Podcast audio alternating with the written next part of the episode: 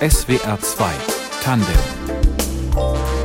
Mein Name ist Anno Wilhelm. Schönen guten Abend.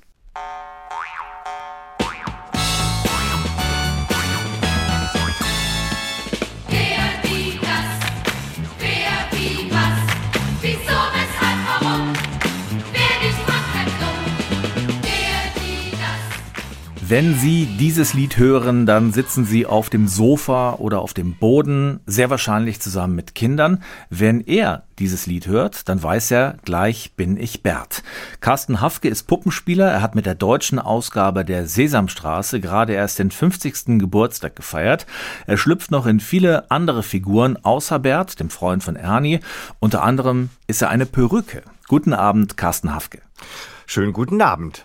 Können Sie denn jetzt im Winter einen Handschuh anziehen, ohne sofort ein kleines Theaterstück im Kopf zu haben? Ja, äh, kann ich, weil das ist ja eigentlich nur mein Beruf und privat äh, mache ich jetzt nicht so viel mit meinen Handschuhen. Es sei denn, ich würde da zwei Augen draufkleben und mit mir selber reden. O oder vielleicht mit meinen Kindern, wobei die sind auch schon so alt, dass sie darüber auch nicht mehr lachen können. Also die Puppen haben noch nicht von Ihnen Besitz ergriffen.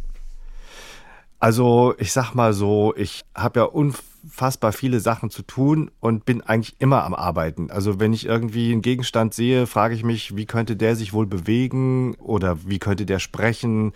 Oder wenn ich irgendwie ein Drehbuch schreibe, dann bin ich auch bei irgendwelchen Problemen, an denen ich festhänge und dann gehe ich quasi mit diesen Problemen ins Bettchen und am nächsten Morgen stehe ich auf und in den meisten Fällen habe ich dann auch eine gute Idee, wie ich es lösen kann. Aber auf jeden Fall ist mein Gehirn tatsächlich immer irgendwie mit irgendwas Puppenmäßigen beschäftigt. Welcher Gegenstand hat Sie heute schon angelacht? tatsächlich meine Wasserflasche, weil ich habe äh, sie heute gefragt, wo bist du Wasserflasche? Und sie hat nicht geantwortet. Dann musste ich suchen und jetzt habe ich sie mit und äh, sie steht hier und grinst mich an.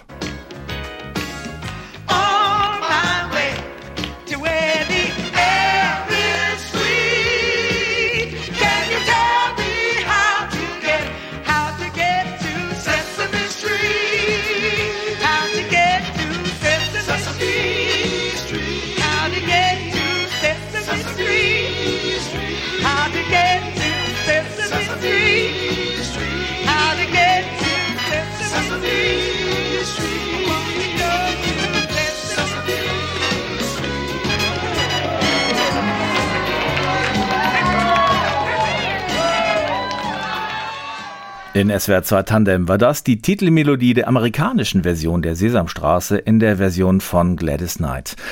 Unser heutiger Gast Carsten Hafke spielt mehrere Figuren in der Sesamstraße, unter anderem seit 2006 den Bert. Er spielt auch das Krümelmonster. Herr Hafke, Sie sind 55, heute stecken Sie selber in diesen Puppen. Was waren denn diese Sesamstraßenfiguren für Sie als Kind? Meine erste Fernseherfahrung. Ich weiß noch genau, wie mich meine Mutter vor den Schwarz-Weiß-Fernseher gesetzt hat und ich noch die amerikanische Version der Sesamstraße gesehen habe. Ich habe kein Wort verstanden, aber fand es sensationell, dass sich die Puppen zusammen mit den Menschen so bewegen, als wäre das ganz natürlich.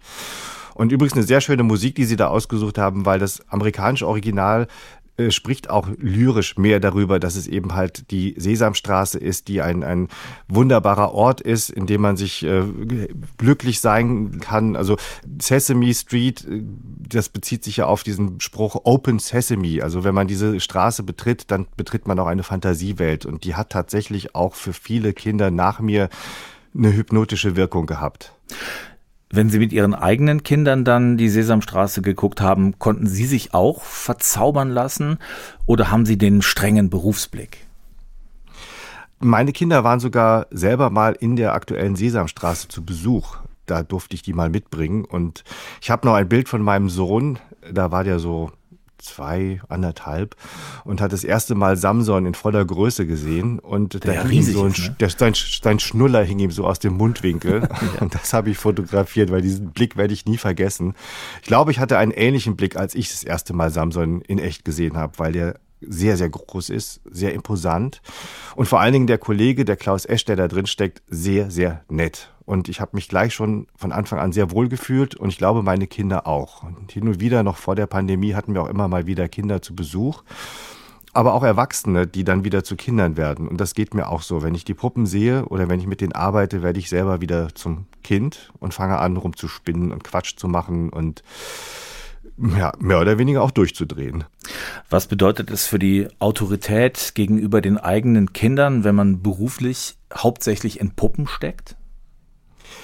Naja, Sie sind ja wahrscheinlich selber auch Familienvater und kriegen das auch schon mal hin oder nicht hin, dass Ihnen Ihre Kinder vielleicht irgendwie folgen oder hören auf das, was Sie sagen. Deswegen habe ich ja so verschiedene, wie alle anderen Eltern auch, kleine Tricks angewendet. Also zum Beispiel beim Essen nannte ich das immer das Schmuggeln. Also irgendwas Gesundes, zum Beispiel Brokkoli in Fleischbällchen oder sowas reinzuschmuggeln. Ich bin zwar irgendwann natürlich wieder aufgeflogen und meine Kinder haben gesagt, es ist zu grün, es ist zu viel Brokkoli drin. Aber so ging das dann auch teilweise bei Sachen wie, was weiß ich, das Gesicht waschen. Da hat dann irgendwann der Waschlappen angefangen zu sprechen und zu sagen, ich muss jetzt dein Gesicht waschen, sonst verliere ich meinen Job.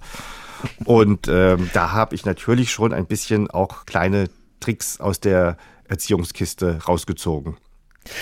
Die bekanntesten Figuren aus der Sesamstraße sind sicher Ernie und Bert. Sie sind der Bert seit 2006. Der ist in diesem Duett der Ernstere, derjenige, der von Ernie den Schokoladenkuchen abgeluchst bekommt, den er eigentlich gerade selber essen wollte, der sich aber auch immer wieder begeistern lässt. Was ist er denn für Sie für ein Typ? Welches Leben möchten Sie ihm einhauchen? Das ist eine sehr gute Frage und äh, ich kann eigentlich nur mit einem Satz darauf antworten, ich habe ihn einfach sehr lieb. So wie er ist. Er ist ein sehr interessanter Charakter, weil er eben halt so langweilig ist. Ich habe damals mit dem Erfinder von Bert, Frank Oz, einen Briefkontakt gehabt und ihn so ein bisschen über den Charakter ausgefragt und er sagte, dass er bei der ersten Staffel Sesamstraße, Sesame Street, sehr unzufrieden war mit dieser Figur, weil sie keine richtigen Charaktereigenschaften hatte. Und er hat dann daraus den langweiligsten Menschen oder die langweiligste Person gemacht, die man überhaupt sich vorstellen kann. Also die Hobbys, Kronkorken sammeln, Büroklammer sammeln, Paperclips sogar, Papierschnipsel und was nicht alles. Und ähm, das versuche ich natürlich auch irgendwie zu bedienen. Aber was mir natürlich besonders gut gefällt, ist auch sein Stoizismus den finde ich, kann man auch als erwachsener Mensch anwenden, sich einfach erstmal nicht so aus der Ruhe bringen lassen. Mhm. Das kommt ja dann erst später, wenn er merkt, er kommt bei Annie da nicht weiter. Und das hat mich auch immer so fasziniert, gerade bei den Puppen, diese Anatomie des Scheiterns, weil nur dann wird's auch lustig. Also ich habe was vor, zum Beispiel ein Buch lesen. Dann kommt Ernie und in dem Augenblick, wo ich schon sage, ich will dieses Buch in Ruhe lesen, da weiß der Zuschauer schon, das wird nichts. Es wird nicht gut da gehen. Du, da, es wird nicht gut gehen.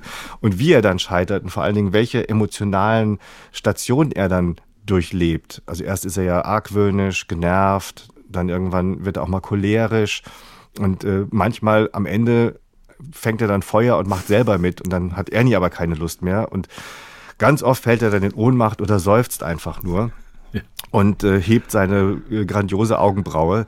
Das macht alles unfassbar viel Spaß. Also es wird auch gar nicht langweilig, nach all diesen Jahren das immer so wieder zu machen. Also das ist der Charakter. Aber wie spielen Sie das jetzt? Also der Kopf von Bert bewegt sich, die beiden Hände und Sie haben diese Augenbraue erwähnt. Das ist so eine Monobraue, ne? Die geht so durch und die ist auch beweglich. Das kann ja kein Mensch alleine mit, mit zwei Händen machen. Wie geht das? Das frage ich mich auch manchmal, äh, aber irgendwie klappt es dann doch immer. Also das ist ja so, dass es sich bei Bert um eine Klappmaulpuppe handelt, weil sie ein klappendes Maul hat. Und mit diesem Klappmaul spreche ich synchron zu dem, was ich sage und bewege das Maul so. Da steckt die eine Hand drin, klar da steckt meine rechte Hand drin. Also meistens ist es äh, die rechte Hand, also je nachdem, wenn sie Linkshänder sind, dann benutzen sie die linke. Aber das ist auch der Grund, warum viele Puppen Linkshänder sind und mit links schreiben, weil mit der linken spiele ich dann die Spielhand. Mhm. Äh, bei Bert ist es nicht möglich, so wie in einen Handschuh reinzugehen, so wie bei Ernie, der hat ja richtige Live-Hände, Finger, sondern bei Bert ist es eine Stabvorrichtung, die in, dem, in, die, in der Hand ist. Mhm. Und damit kann ich jetzt nicht aktiv greifen, aber man kann mit ein paar Tricks dann irgendwie die Requisiten reinkleben. Und die Augenbraue, die bewege ich durch einen Ring, der verbunden ist mit der Augenbraue. Wie das genau funktioniert, habe ich immer noch nicht herausgefunden, aber ich bleibe dran. Und immer dann, wenn ich den Mittelfinger hebe, der in diesem Ring steckt, ah. dann hebt auch Augen, die hebt auch Bert die Augenbraue. Also der Mittelfinger der rechten Hand, mit dem Sie den sprechen lassen. Genau. Ein bisschen knifflig ist es natürlich, dass ich diesen äh, Mittelfinger eben halt nicht mitbewegen darf, wenn er da in dieser Schleife steckt, weil dann würde die Augenbraue synchron zum Mund auch immer hoch und runter gehen. Äh, da habe ich aber so einen kleinen Trick entwickelt, dass das geht. Ist es denn wie bei der Zauberei, dass man die Tricks dahinter gar nicht so gerne offenbart? Nö, so viele Tricks gibt's ja auch gar nicht. Mhm. Mein Trick ist einfach nur, den Mittelfinger nur dann in die Schlaufe zu tun, wenn ich ihn brauche. Aber man trickst halt schon so ein bisschen rum, weil man, ich will jetzt hier keine ähm, Kindheitsträume zerstören, aber die Figuren sind halt doch tatsächlich nur eine Ansammlung von Stoff und Fell und eine Illusion eigentlich. Auch der Blick ist ja eigentlich nur eine Illusion. Und ähm, wenn man dann mit seiner Hand eben halt versucht, Sachen auszudrücken, Emotionen auszudrücken, dann tut die Puppe natürlich auch schon ihren Teil dazu. Aber am meisten, glaube ich, wirkt der Zuschauer oder die Zuschauerin mit, weil sie eben halt auch so viel hineininterpretiert in diese Figuren. Hinter Berts Freund Ernie steckt der Puppenspieler Martin Paas. Sie schreiben viele Sketche auch gemeinsam. Was haben die beiden Figuren denn von den Menschen, die sie spielen? Ja, weiß ich eigentlich nicht. Ich glaube nicht so viel, weil die Figuren ja auch schon sehr stark vorgegeben sind. Also ich, so ganz aus dem Nähkästchen geplaudert, muss sagen, dass ich Ernie und Bert Sketche noch relativ leicht zu schreiben finde, weil sie eben halt so starke Charakter haben und weil sie nicht anders reagieren können, als so, wie sie immer aufeinander reagieren. Man muss sich immer nur wieder ein neues Setting überlegen oder eine neue Handlung, irgendeinen neuen Gag am Ende oder so. Aber letztendlich sind die immer so, wie sie sind. Und äh, da passen wir Spieler uns eher an die Figuren an, als die sich an uns. Also es gibt schon sicherlich so ein paar kleine Redewendungen, die man mal so einfließen lässt, die vielleicht jetzt nicht original Ernie und Bert sind, aber grundsätzlich stehen die schon so seit 60 Jahren. Wir hören in SWR 2 Tandem Willie Nelson, The Rainbow Connection. Das haben Sie sich gewünscht. Kommt auch aus der Sesamstraße. Was gefällt Ihnen an dem Werk? Ehrlich gesagt, diese Version kenne ich noch nicht. Da bin ich sehr gespannt, wie sie klingen wird. Das Lied ist eigentlich so die Hymne von Jim Henson. Das ist ein sogenannter I Want Song. Der fängt ja so an, dass Kermit irgendwo in einem Tümpel in diesem Film The Muppet Movie sitzt und dann an einem Banjo dieses, dieses Lied singt und dann entdeckt wird und dann eine große Hollywood-Karriere macht. Mhm. Und ähm, das finde ich eben halt auch sprichwörtlich für dieses Jim Henson-Universum, das sich auch erst dann durch diese Filme dann so weiterentwickelt hat und äh, zu dem ich dann als Teil, als kleiner Teil auch nur dazugehören darf. Und ähm, an sich ist es aber auch ein sehr, sehr schöner Song, der so ein bisschen sich orientiert auch an den Over the Rainbow von The Wizard of Oz und wurde eben halt, wie schon gesagt, zu der Hymne von Jim Henson und Kermit. There's something that I'm supposed to be. Someday we'll find it. The rainbow connection. The lovers, the dreamers, and me.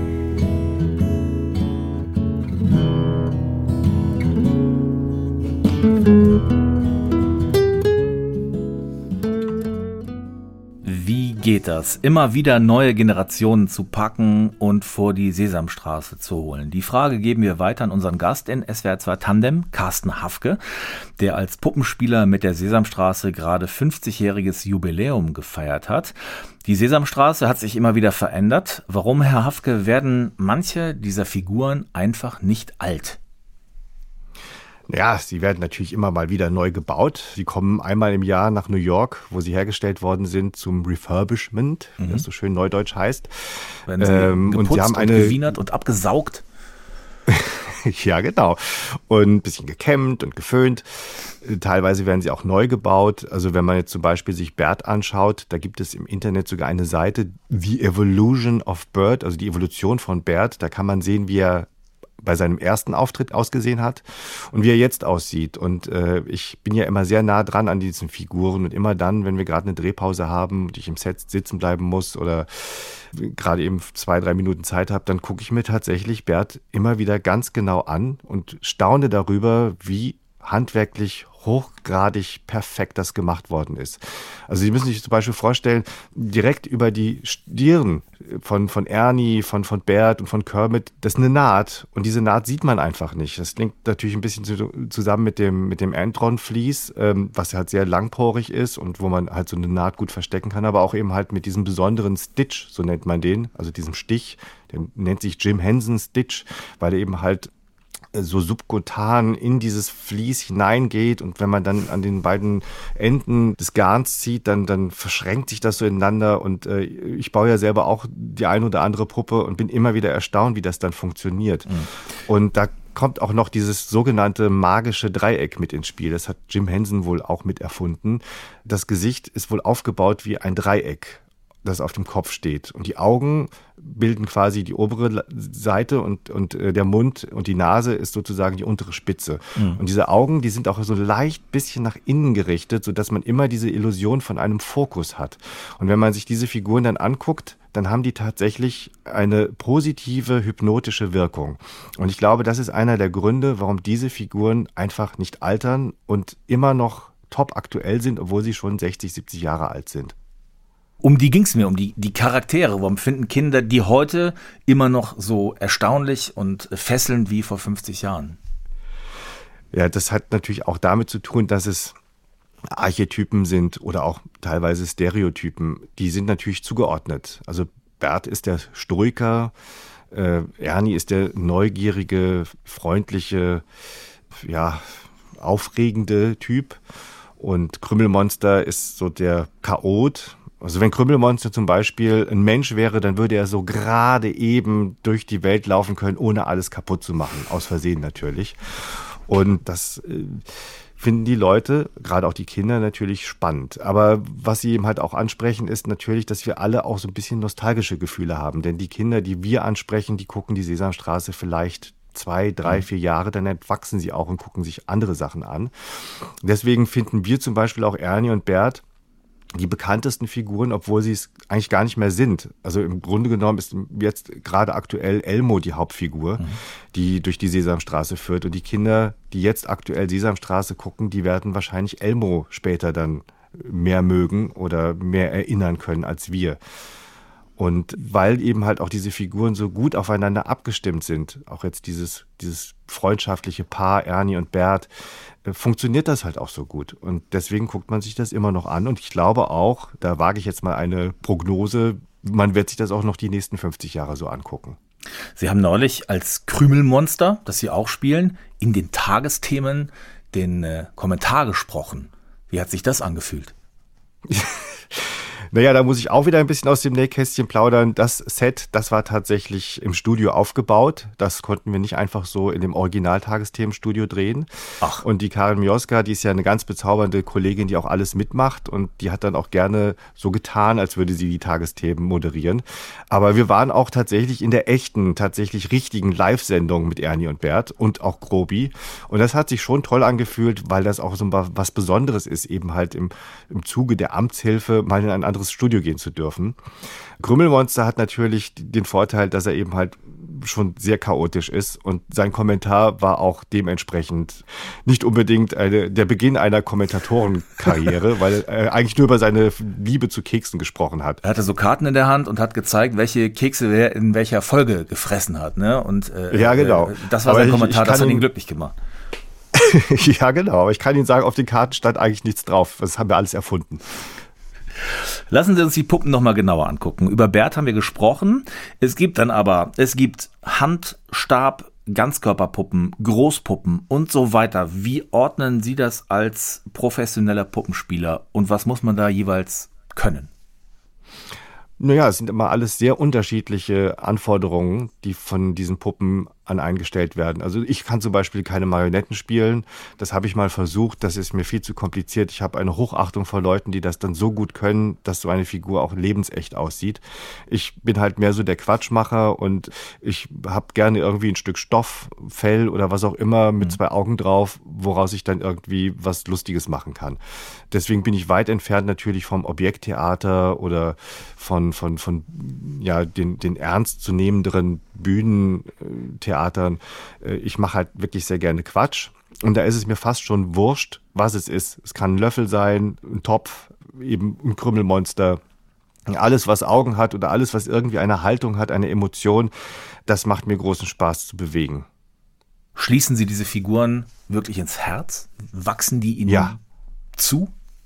Absolut. Also es gibt kaum eine, die ich irgendwie nicht mag, vor allen Dingen auch, weil es daran liegt, ich möchte gerne alle meine Puppen irgendwie auch liebenswert gestalten, egal was für entschuldigen Sie den Ausdruck, Kotzbrocken, die manchmal sind.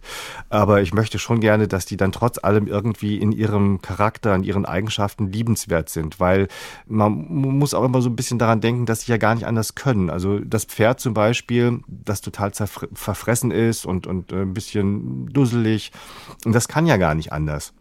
Und deswegen ist das auch so spaßig, mit diesem Pferd dann umzugehen, vor allen Dingen, wenn es dann in Situationen gerät, wo es einfach auch nicht mehr weiter weiß und wo eben halt auch wieder diese, diese Wurzel des Scheiterns mit drin ist. Und ich glaube, man kann das gar nicht machen, wenn man diese Figuren nicht auch wirklich dann wirklich sehr, sehr stark ins Herz schließt und lieb hat.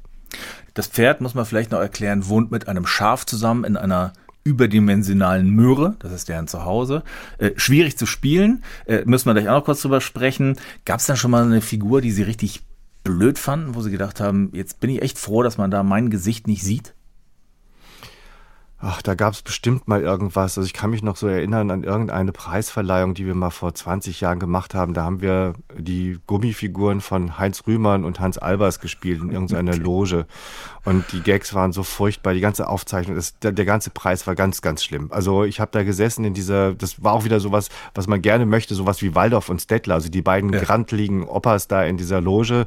Und diese Anfragen kommen immer wieder ganz oft, dass man sowas gerne hätte. Und das haben wir dann gemacht. Und eigentlich bin ich im Boden versucht versunken, weil es war wirklich furchtbar. Aber ich konnte danach auf die Aftershow-Party mit erhobenen Hauptes rumlaufen, weil mich hat ja keiner erkannt. Und ich musste auch nicht, mich nicht, gar nicht rechtfertigen, was ich denn da gemacht habe, weil die Texte waren eh nicht von mir und danach war es dann egal. Aber sonst kann ich mich nicht erinnern, irgendeine Puppe gespielt zu haben, die mir nicht dann doch irgendwie beim Spielen gefallen hat, weil man kann auch so viele Sachen ausleben, die man sonst nicht ausleben kann. Also man kann eben ganz tief in seiner emotionalen Schatzkiste graben und dann findet man immer irgendetwas, was man mit dieser Figur in Verbindung setzt und das kann man voll ausleben. Also da gibt es gar keine Grenzen. If I knew you were coming out to bake a cake, hired a band, well, goodness sake. If I knew you were coming out to bake a cake, how'd you do, how'd you do, how'd you do? You do, how'd you do, how'd you do? Do, do, doodly, doodly, doodly, doodly, do. How'd you do? Über Eve Young and the Homesteaders hat sich gerade unser Gast Carsten Hafke sehr gefreut. Unser Gast in SWR 2 Tandem, Herr Hafke, das war das Original von Hätt ich dich heute erwartet, hätt ich Kuchen da. Ein Klassiker aus der Sesamstraße. Ihnen hat er gut gefallen. Sensationell, wie Sie den gefunden haben. Großes Kompliment an die Musikredaktion. Das war tatsächlich die Vorlage zu Hätte ich dich heute erwartet, hätte ich Kuchen da. Cool. Wie oft hören Sie denn die Frage, wie wird man professioneller Puppenspieler? Bei Ihnen hat es begonnen, wie so oft im Leben, mit einem Zufall. Ja, äh, ich sage dann oft, meine Mutter hat mich gezwungen. Und dann kläre ich es auf und sage, nee, eigentlich war äh, der Kölner Stadtanzeiger schuld. Da gab es nämlich eine Annonce, die ich gelesen habe, die suchten für eine Kölner Puppenproduktion Studenten und Schauspieler. Und ich hatte schon so ein bisschen den Verdacht, es könnte Hurra Deutschland sein. Und bin dann dahin gefahren zu einem Casting. Äh, das waren die Gummifiguren, die Karikaturen von Politikern und mhm. Prominenten und musste mit, äh, durfte mit Klaus-Jürgen Wusso, also der Puppe, die Glocke zitieren. Und äh, das war anstrengend. Ich habe wirklich tatsächlich einen brennenden Unterarm gekriegt und äh, dachte aber immer nur, oh, ist das toll, das möchte ich machen, das ist toll, das, ist, das möchte ich machen. Und dann habe ich der Castingleiterin damals gesagt, ich muss aber um 17 Uhr weg, weil ich habe noch einen Job bei der Post, so einen mhm. Studentenjob. Und das fanden die nicht so gut, weil ja. beim Fernsehen dreht man länger als bis 17 Uhr. Und äh, dann habe ich nichts mehr von denen gehört, bin wieder hingefahren und habe quasi auf Knien gefleht, doch wieder mitmachen zu dürfen und den Job natürlich bei der Post gekündigt. Der war sehr gut, sehr sicher, sehr gut bezahlt. Und dann habe ich immerhin damals pro Stunde 14 Mark gekriegt. Das waren damals immer noch nur 14 Mark, aber äh, der Spaß war einfach großartig. Und dann hatten wir die dritte Staffel Hurra Deutschland, die vierte, die fünfte und ich bin hängen geblieben und kann mir jetzt heutzutage auch gar nichts anderes mehr vorstellen, als Puppenspieler zu sein. Wie haben Sie diesen Beruf gelernt? Es gibt ihn ja tatsächlich als Ausbildungsberuf auch. Ja, das stimmt. Es gibt ihn äh, in der Ernst-Busch-Schule in Berlin und in Stuttgart gibt's, äh, da ist es aber mehr so, dass man da ausgebildet wird zum Theaterpuppenspieler und eher so Objekttheater macht. Ich mache aber Fernsehpuppenspiel und das ist eben halt was anderes, weil eine Fernsehkamera mit beteiligt ist und man daraufhin auch getrainiert werden muss. Also äh, man muss natürlich wissen, was für Einstellungsgrößen es gibt und auch die Blickrichtung muss man kennen. Und tatsächlich am Anfang hatten wir davon überhaupt keine Ahnung. Und dann irgendwann kam ein Puppenspieler aus England vom Jim Henson Creature Shop, der auch bei Spitting Image gedreht hat. Das ist das Vorbild gewesen von ein, Hurra Deutschland? Genau, das hat Alfred Biolek gesehen, damals in England und dann nach Deutschland importiert. Und daraus wurde dann Hurra Deutschland. Und der hat uns dann so ein paar Sachen beigebracht. Vor allen Dingen eben, dass äh, Puppenspielen auch was mit Schauspielen zu tun hat und dass man im Grunde genommen genau das macht, was ein Schauspieler oder eine Schauspielerin machen würde, eben halt nur mit einer Puppe als Werkzeug. Und äh, das hat uns allen die Augen geöffnet.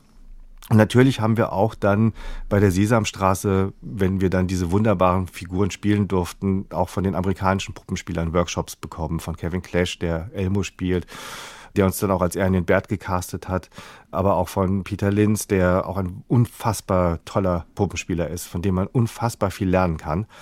Und äh, ich glaube aber so unterm Strich ist das mehr so ein Learning by Doing. Man macht natürlich auch viel falsch, wenn man dreht. Und es ist auch mal wieder wie so, wie so ein kleiner Special-Effekt, wenn man mit Puppen dreht, weil man Sachen greifen soll und das klappt dann aber nicht, weil die Hand zu flauschig ist oder das Requisit zu weit weg. Auch wichtig ist, dass man seinen Kopf aus dem Bild hält, weil wenn der Kopf drin ist, dann muss man es nochmal machen. Also sein Puppenspielerkopf, nicht den der Puppe, klar. Ja, und ähm, so nach, der, nach den Jahren kann man es dann so ein bisschen und ähm, muss auch nicht mehr so viel überlegen, wie man was macht, weil man dann auch schon Erfahrung genug hat. Sie spielen mit den Händen, aber wie Sie gesagt haben, mit der Stimme. Im Grunde sind Sie ein Schauspieler. Wie wichtig ist die Stimme für Ihren Beruf? Haben Sie gelernt, die einzusetzen? Sie haben ja ganz verschiedene Stimmen. Das Pferd zum Beispiel klingt völlig anders als, als der Bert. Ja, genau. Also ich habe eine Stimmausbildung gemacht damals, damit ich allein schon meinen Ruhrpotzlängen, den ich von meiner Mutter geerbt habe, rauskriege und weiß, dass man nicht Garten sagt, sondern Garten und nicht Kirche, sondern Kirche. Äh, ich übertreibe jetzt ein bisschen. Naja, und dann die Figurenstimmen, die kommen dann tatsächlich auch, wenn man in der Figur drinsteckt. Als wir das Casting für das Pferd gemacht haben und das Pferd zum ersten Mal sahen, dann haben alle die 14 Puppenspieler, die da waren, angefangen, ungefähr so zu sprechen, weil es war ganz klar, das Pferd muss so sprechen. Und äh, auch die Kolleginnen und Kollegen da im Set, die haben das dann auch irgendwie übernommen und angefangen so zu sprechen. Es gibt so eine kleine Geschichte, da habe ich äh, mit dem Regisseur so ein bisschen mich rumgestritten, aber aus Spaß, ich kannte den sehr gut, wir sind befreundet und habe dann irgendwann gesagt, ja, ihr könnt das alles alleine ohne mich machen, aber ihr werdet keinen finden, der das Pferd spielen kann. Und dann hat dann das ganze Studio gesagt, ja, ich könnte es machen, ne, ich könnte es machen, oder ich. Und dann habe ich gedacht, naja gut, so wenig leicht zu ersetzen bist du auch nicht. Naja, und bei Bert ist es tatsächlich so, dass ich da auch die Synchronstimme mich äh, noch ein bisschen angleichen wollte an Wolfgang Kieling, den ersten, mhm. aber auch Christian Rode und aber auch den Spagat machen wollte zu Frank Oz, der die Figur im Original gespielt hat. Und wir hören ja dann beim Synchronisieren auch immer die Originalversion aus Amerika. Und da höre ich dann auch, wie sensationell Frank Oz gewesen ist. Er spielt ja nicht mehr Puppen. Und auch wie toll Christian Rode gesprochen hat. Ich kann mich mit denen eigentlich fast gar nicht vergleichen. Ich versuche mich den irgendwie anzunähern. Und äh, äh, bei Bert war es dann so, dass ich zum Beispiel äh, beim Synchronisieren mir immer eine Nasenhälfte zuhalten musste. Das war ein bisschen albern, wenn man dann immer so steht. äh, und vor allen Dingen kann man das nicht machen, wenn man beide Hände in der Puppe hat. Und dann musste ich halt irgendwie lernen, trotzdem noch so nasal zu sprechen, ohne mir die Nase zuzuhalten. Ja, und das Krümmelmonster, das äh, spreche ich ja nicht selber, also das wird ja noch nachsynchronisiert von dem Douglas Welbert.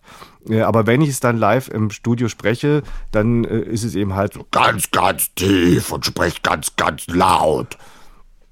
Und sagt meistens immer nur Kekse. Ein Klassiker, das Krümelmonster. Sie sprechen von den Kollegen, wie viele professionelle Puppenspieler, Fernsehpuppenspieler gibt es denn überhaupt in Deutschland?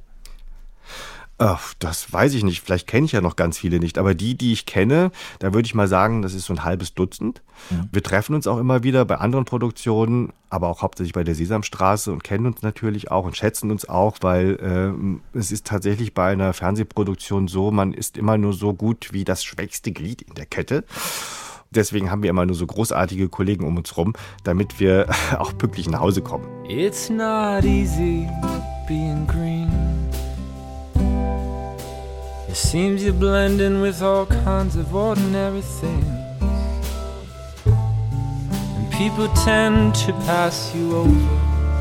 Cause you're not standing out like flashy sparkles in the water or stars in the sky.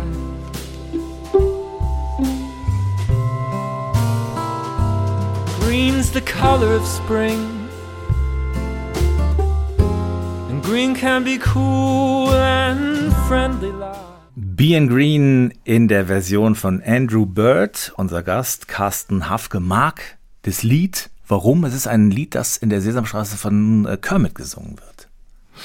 Ja, genau. Und die Anforderung an den Komponisten war, wir brauchen ein Lied für den Frosch. Und ähm, da hat er sich überlegt, warum singt er nicht etwas über seine Farbe, nämlich grün, und dass es nicht einfach ist, grün zu sein, mhm. und dass es aber auch sehr schön sein kann, weil man so schön zusammenpasst mit anderen Gräsern und, und Blättern.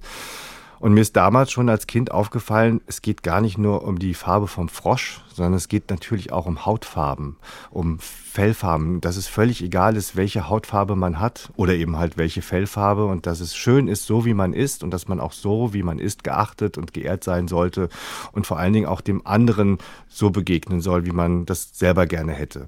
Und deswegen mag ich dieses Lied und man kann ja mal wieder sehen, wie viele unterschiedliche Interpretationen es von diesen Liedern gibt und wie erfolgreich die dann letztendlich gewesen sind und immer noch sind und immer noch wieder gespielt werden. Carsten Hafke ist äh, Puppenspieler, unser Gast heute in SWR 2 Tandem. Sie brauchen, Herr Hafke, starke Arme, starke unter- und Oberarme für ihren Beruf als professioneller Puppenspieler. Sie bauen auch selber manchmal Puppen, zum Beispiel indem sie einfach einer Perücke Augen aufkleben. Ja, genau. Das äh, geht ja relativ einfach und das entsprang ja dem Projekt der WDR Musikvermittlung. Wir sind ja öffentlich-rechtlich und äh, haben ja einen Auftrag, einen Bildungsauftrag und ich bin damals gefragt worden, ob ich nicht mir vorstellen könnte, eine Puppe zu bauen, und dann mit den großen Klangkörpern des WDR zusammen aufzutreten. Also das WDR Symphonieorchester, das Funkhausorchester, Funkhauschor und die WDR Jazz Big Band. Und dann haben wir auch überlegt, ob wir nicht eine Tour mit dem Dackel als Videoclips für die Grundschulen NRWs machen. Und da sollte ich dann zum Beispiel über die Komponisten erzählen, wie zum Beispiel Mozart. Und da ich ja als Dackel den Mozart nicht mehr interviewen kann, mhm. weil er eben halt schon länger nicht mehr lebt, habe ich mir überlegt, dass er aber die Sachen interviewen könnte, die Mozart selber kannten. Und äh, wir wissen ja alle, dass äh, gerade im Rokoko die Leute gerne Perücken getragen haben. Deswegen hat der Dackel irgendwo in irgendeinem Fundus die Perücke aufgetan von Mozart. Und die hat dann davon erzählt, wie Mozart so privat war so ein bisschen Gala-mäßig, so ein bisschen äh, Gossip-mäßig hat sie dann auch so im Wiener Akzent so ein bisschen erzählen, ja, der, der Mozart, der war eine äh, richtige Partymaus und ist immer unterwegs gewesen.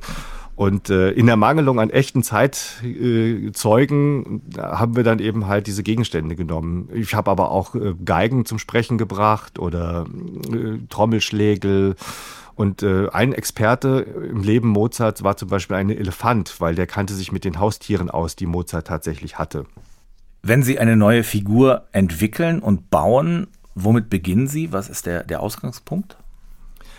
Ja, erstmal ist die Frage, was soll es überhaupt sein? Was für ein Viech? Soll es eine Figur sein aus dem Tierreich oder soll es irgendwas Fantasievolles sein, was es noch nicht gibt oder vielleicht was Menschliches? Aber eigentlich entscheide ich mich immer, irgendwas zu machen, was nicht menschlich ist, weil dann kann man ja auch eine Schauspielerin oder einen Schauspieler nehmen. Und im Fall vom Dackel, äh, das hat ehrlich gesagt ein Freund von mir gesagt, nimm doch einfach einen Dackel. Und äh, dann habe ich so gedacht, ja, klar, warum nicht? Nehme ich einen Dackel. Und dann habe ich erstmal ein paar Skizzen gemacht, um herauszufinden, wie ungefähr der aussehen soll. Äh, ganz einfache Fragen natürlich auch, hat der dann so eine Live-Hand, womit ich greifen kann. Und das war für mich relativ schnell schon klar, dass ich auch dann live auf der Bühne gerne was greifen möchte. Und eine der wichtigsten Dinge beim Puppenbauen, zumindest für mich, ist, dass die Figur leicht ist. Also wirklich nicht mehr wiegt als der Stoff, den sie quasi umhüllt. Also das so viel zum Thema starke Ober- und Unterarme, die sind gar nicht so stark, mhm. sondern ich brauche einfach äh, gerne, wenn ich selber Puppen baue, äh, Material, was auch an sich ziemlich wenig wiegt, damit ich dann so eine ganze Stunde auch spielen kann. Sie machen auch eine Improvisationsshow, da springen Sie zwischen den Puppen nur so hin und her. Sie machen die mit einem bekannten Kollegen, Martin Reinl. Auf der Bühne bestimmt das Publikum mit, was da passiert zwischen ihnen. Nehmen Sie uns mal mit auf die Bühne. Was geschieht da alles? Ja, diese Idee entstammt ja eigentlich erstmal der Tatsache, dass auch Jim Henson, damals der Erfinder der Muppets, gar nicht unbedingt was für Kinder machen wollte, sondern er ist aufgetreten in diversen Late-Night-Shows in den 50ern, 60ern, war eigentlich mehr so auf der Erwachsenenunterhaltung unterwegs. Und wenn wir Puppenspieler bei der Sesamstraße oder anderen Formaten dann immer noch weiter improvisieren, wenn die Kamera schon längst aus ist, machen wir manch, manchmal wirklich die witzigsten Sachen, die aber man so nicht senden kann, weil es eben halt nicht ins Kinderprogramm gehört. Und dann haben wir uns überlegt, wie können wir das auf die Bühne bringen und uns dann diese Impro-Show überlegt. Da ähm, ist dann auch alles, was das Publikum sagt, erlaubt und das ist halt meistens dann oder oft auch nicht jugendfrei. Und wir können dann darauf reagieren, indem wir einfach diese Vorschläge aufnehmen und dann so spielen, wie wir es sonst gemacht hätten, wenn wir improvisiert hätten, nachdem die Kamera nicht mehr läuft. Und das läuft halt so ab, dass wir zu zweit auf der Bühne sind, auch zu sehen sind. Links und rechts sind Monitore, die zeigen das Kamerabild. Wir haben also quasi zwei Shows in einer. Einmal das Kamerabild, wo man nur die Puppen sieht und dann darunter das Making-of.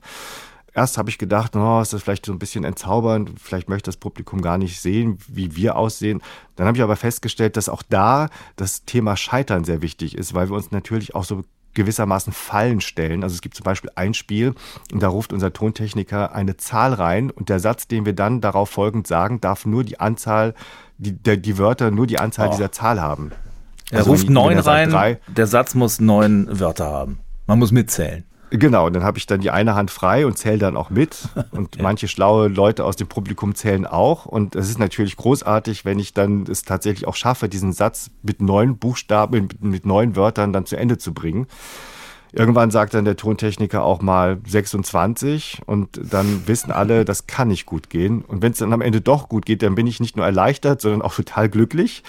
Wir haben noch andere Spiele, wo man halt tatsächlich wirklich äh, naja, also eben auf die Vorschläge des Publikums reagiert. Und da macht es eben den Reiz aus, dass sie sehen, wie der Martin, Reinl und ich anfangen zu schwitzen, weil es doch eine sehr, sehr anspruchsvolle Aufgabe ist, die wir da gerade lösen müssen. Sie sind ein vielbeschäftigter Puppenspieler. Welche Puppe werden Sie als nächste zum Leben erwecken? Ja, ich bereite jetzt gerade die Dackel trifft Tour vor, von der ich sprach, die Tour durch die Grundschulen NRWs. Da drehe ich äh, kleine Spots. Ich habe jetzt diesmal Unterstützung von einem meiner allerliebsten Kollegen Ercan Gül, der ist äh, äh, hilft mir bei der bei der türkischen Umsetzung des Ganzen, weil jetzt soll es um die türkische Musik gehen. Mhm.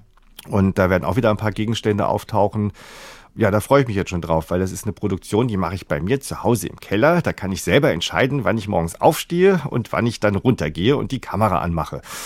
Und danach ist dann auch wieder die Sendung mit dem Elefanten dran. Da spiele ich ja den Knolle. Und danach machen wir eine neue Staffel von Jan und Henry, ein Fall für die Erdmännchen. Alles Sachen, auf die ich mich schon jetzt total freue. Und wie lange brauchen Sie, bis Sie aus einer Figur wieder raus sind? Das geht Gott sei Dank ganz schnell, weil sonst würde ich ja, wenn ich irgendwie ins Hotel einchecke, immer noch sagen, hallo, hier ist ein Hotelzimmer für mich äh, reserviert. Und das käme, glaube ich, nicht so gut. Deswegen bin ich froh, dass ich diese Figuren auch schnell wieder von mir legen kann. Der Puppenspieler Carsten Hafke war das in SWR 2 Tandem. Ganz herzlichen Dank für Ihren Besuch. Dankeschön, dass ich kommen durfte.